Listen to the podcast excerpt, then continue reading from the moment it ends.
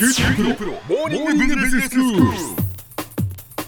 今日の講師は九州大学ビジネススクールでマーケティングがご専門の岩下仁先生ですよろしくお願いしますよろしくお願いいたします。先生今日はどういうお話でしょうか？今日はソサイタルマーケティングについてお話したいと思います。ソサイエタルマーケティング、はい初めて聞きましたねはい。でこのソサイタルマーケティングなんですけども、ええ企業というのはあの社会の幸福を維持向上させるやり方で顧客からの要望を追求するよと、まあそういった考え方です。うん。ソサイエタルって先生どういう意味ですか、まあ社会的なとかそういう意味ですね。なるほどなるほはい、例えばあの最近ですとトヨタがエコプロジェクトやったりですとか、ええ。あと資生堂がアースプロジェクトやったり、まあ海外だとアウトドアの専門メーカーのパタゴニアっていう企業がね、ええ。あの非常にこういったソサイタルマーケティングのコンセプトを取り入れた取り組みをしてますね。社会のことを考えるっていうことですか？そうですね。えで実はあの2013年にアメリカンマーケティングアソシエーションというマーケティングの一番大きい団体があるんですけども、ええあのそこの定義がですねあの顧客クライアントパートナー社会全般に価値を創造伝達提供する組織的な活動機能一連のプロセスだよと、まあ、こういった定義をあの発表してます。ちょっと今ね先生早口でん？って思いましたけどマーケティングの定義はい。が新しく変わったんですね、あそうです。2013年に、はい。その新しい定義というのが、はい。ゆっくりお願いします。顧客クライアントパートナー社会全般に価値を創造伝達提供する組織的な活動機能一連のプロセスである。うん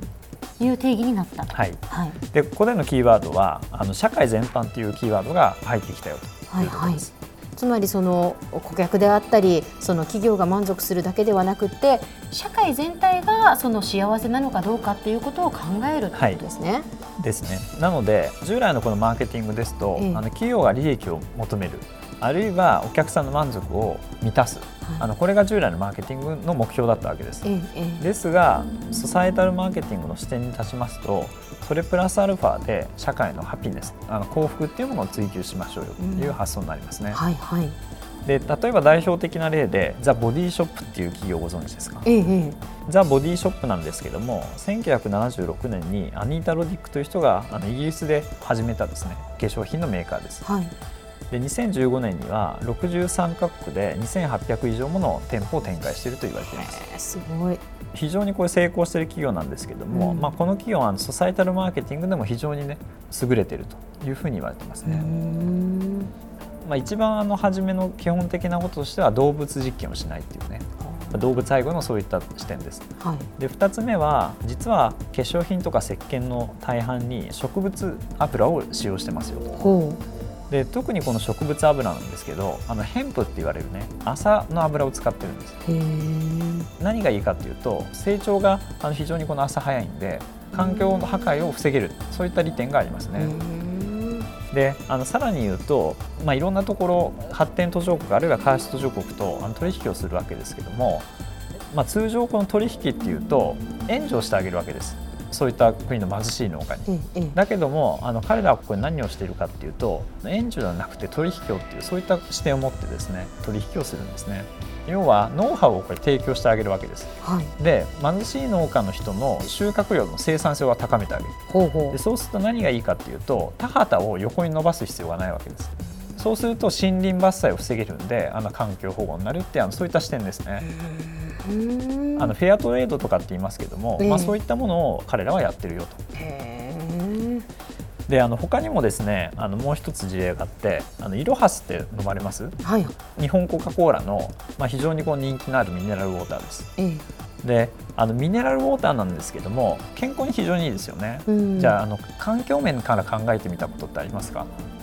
あのええミネラルウォーター。あんまりないですよね、はいであの基本的にこうイメージとしてあの自然のきれいなところでこう取れてるお水っていうのをつけますんで、ええ。あの環境にすごい良さそうなイメージですけどその背景には実はですねあの何十億っていうペットボトルが生産されたりとかあるいは輸送しますよね、うん。でそれによって地球温暖化の原因というものを一つ作ってるんですでさらに言うとあの固形廃棄物みたいなものっていうものもゴミになりますんで環境問題にも直面しちゃうよと。でイロハスなんですけども、うんあのソサエタルマーケティングの視点を取り入れて非常にこのエコ意識のね高い消費者の人たちからあの支持をされるようになったというふうに言われてます。で、えー、と実際これイロハスなんですけども、うんあのペットボトル触ってなんか気づかれたことありません？柔らかいです。柔らかいですよね最も軽いんですペットボトルの中であ、そそうなんですはい。か、、軽いってことは何かっていうと、え植物の成分のペットボトルを使ってさらに言うと薄いんです。えへえ。だから非常にこれ環境優しいんですけど多分分かんないですよね。それがどうかって消費者の人は。そうですね、はい、なんであの彼らは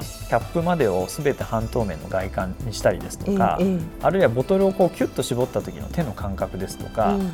潰した時音出ますよね。ええ。であの音によって聴覚でね要するにこのペットボトルっていうのが非常にこの薄くて軽くてうん。環境に優しいものなんだよっていうのを消費者に意識させて要するにエコ意識の高いですねあの消費者から支持されるようになったそういったブランドなんです。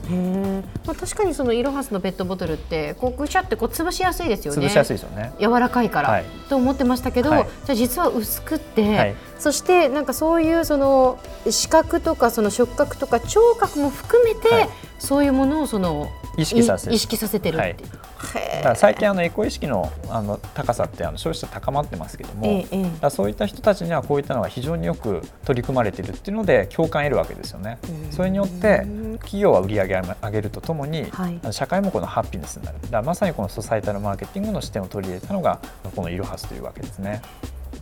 では先生今日のまとめをお願いします。はい、今日はあのソサエタルマーケティングということでお話をしましたが、まあ、最近の企業は、えっと利益とか満足だけではなくて社会の幸福を目指すんだよというところをお話ししました。今日の講師は九州大学ビジネススクールでマーケティングがご専門の岩下仁先生でした。どうもありがとうございました。ありがとうございました。ここでプレゼントのお知らせです九州大学ビジネススクールが新たな事業価値の創造ビジネスを変革に導く10の視点という本を出版しました。今の複雑化する事業環境をむしろ飛躍の機会にするための10の視点が紹介されています。この本を番組をお聞きのリスナーの方10名にプレゼントいたします。メールでご応募ください。メールのアドレスはモーニングビジネススクールなので mb.fm 福岡 .jp アットマーク fm 福岡 .jp mb アットマーク fm 福岡 .jp です。締め切りは10月18日火曜日当選者の発表は発送をもって変えさせていただきます。QT プロモーニングビジネススクール。お相手は小浜もとこでした。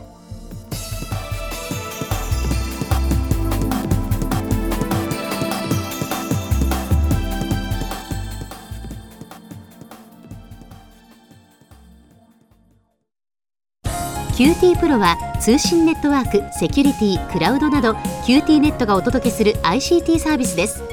九州中に展開した光ファイバー網を基盤に一番身近なビジネスパートナーとして九州の企業自治体の皆様をサポートします。詳しくは QT プロで検索を。